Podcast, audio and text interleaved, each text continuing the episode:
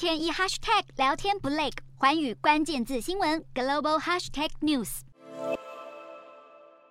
大批移民不畏沉船溺毙的风险，硬是挤上简陋的橡皮艇，准备从法国搭船横越英吉利海峡前往目的地英国。面对这些不断涌入的移民，英国政府别无选择，而暂时将他们安置在旅馆。不过，近期英国媒体却爆出一些难民儿童在没有父母的陪伴之下，来到英国寻求庇护，入住了和内政部合作的旅馆后，却成为人蛇集团锁定的目标，而遭到绑架。